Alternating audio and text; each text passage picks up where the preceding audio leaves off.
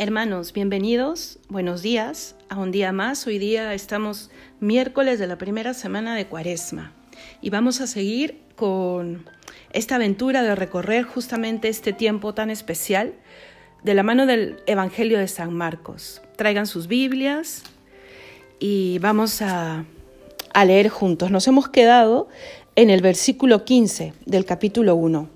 Empezamos entonces en el capítulo, en el versículo 16 del Evangelio según San Marcos.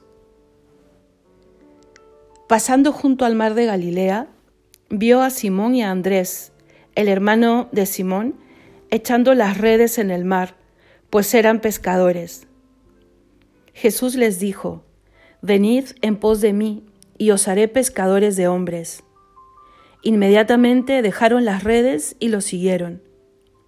Un poco más adelante vio a Santiago, el de Zebedeo, y a su hermano Juan, que estaban en la barca repasando las redes. A continuación los llamó, dejaron a su padre Zebedeo en la barca con los jornaleros y se marcharon en pos de él. Palabra de Dios, te alabamos Señor. Estamos frente a la narración del llamamiento de los primeros cuatro apóstoles. Marcos, como habíamos visto desde el principio, es muy directo, muy escueto. En los otros sinópticos y en Juan podremos encontrar otro, tipo de detalles. Estaban pescando, eh, eh, Juan Bautista los envía, eh, se acercan, maestro, ¿dónde vives? Marcos irá directamente al meollo del asunto. Se encuentran con Jesús, Jesús los mira, Jesús los llama y se ven los elementos más importantes de una vocación, el encuentro con el maestro en el momento más normal de tu vida. Ellos estaban trabajando, lo han querido dejar claro, estaban echando las redes a lo que se dedicaban. Jesús se cruza en sus vidas y los llama, porque es el, que llama. Venid en pos de mí y os haré pescadores de hombres. No solo los llama, sino les dice que los hará mejores aún de lo que son, pero sin dejar de ser lo que son. Yo creo que por eso ha querido Marcos dejarlos muy claro. El Señor no viene a destruir lo que eres para hacer contigo un monigote. No, todo lo contrario. El Señor sabe que ya no seremos los mismos después de encontrarnos con Él.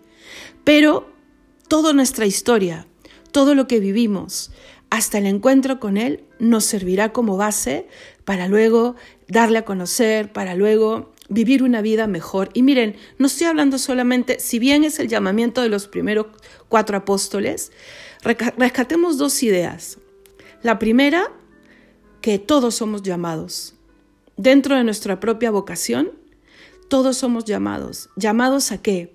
A escuchar la voz de Dios, a encontrarnos con ese corazón de Dios que nos quiere acoger y a seguirle proclamándole, viviendo una vida cristiana como Él espera, caminando hacia el cielo, que finalmente es la meta de todo cristiano.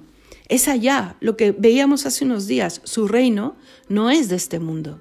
Caminamos hacia el reino de la vida eterna. Y la segunda idea, llamó a un grupo desde el principio, al que instruirá, al que le comunicará sus secretos más profundos.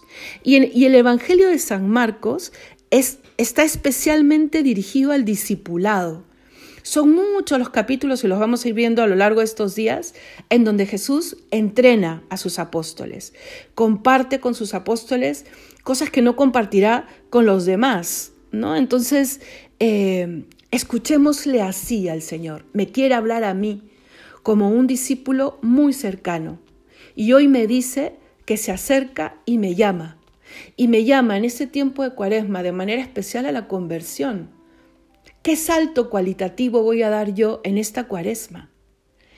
Eh, tiene que ser realmente un trampolín a una virtud, a erradicar un vicio. Eh, y hoy, ¿qué cosa quiere Dios de mí hoy? Pregúntaselo. Ahora cuando termine la reflexión, pregúntale al Señor, ¿qué quieres hoy de mí? Y aprende a responder. ¿No? Responder implica emprender un camino que tiene como característica la confianza en el Maestro. Pensemos en estos doce apóstoles. Ahorita nos han hablado de los cuatro, que serán los cuatro más cercanos. ¿no? El Señor irrumpe en sus vidas y no es que no, no deben de haber tenido miedo, no es que no tenían otros proyectos, no es que no tenían a otros familiares en sus vidas. Por supuesto que sí, y el Señor a veces entra a ponerlo todo un poco patas arriba, ¿no? Por decirlo de una manera coloquial. ¿Qué cosa caracterizó a estos hombres que confiaron en Dios? ¿Qué cosa debe caracterizarnos a nosotros en el momento de la prueba? Tal vez ahorita mismo tienes muchos temores, Dios está un poco permitiendo que la vida te ajuste en otros, en, en distintas situaciones, o tienes preguntas sin responder, o miras tu futuro y tienes desconcierto, el Señor sabe y conoce todo eso. Jesús ha caminado por este mundo, pero nos pide confianza. Confiar en que Él cumple su promesa. Cierra el Evangelio de San Mateo con una frase que es, yo creo que la promesa más valiosa para vivir esta vida confiando en Dios. Yo estaré contigo todos los días hasta el fin del mundo. Ten esa frase muy presente hoy día y dile al Señor, como tus apóstoles, quiero confiar, quiero dejar aquello que me aleja de ti, quiero seguirte. Que sea un día lleno de luz, porque Él te llama también a seguirle. Que Dios te bendiga.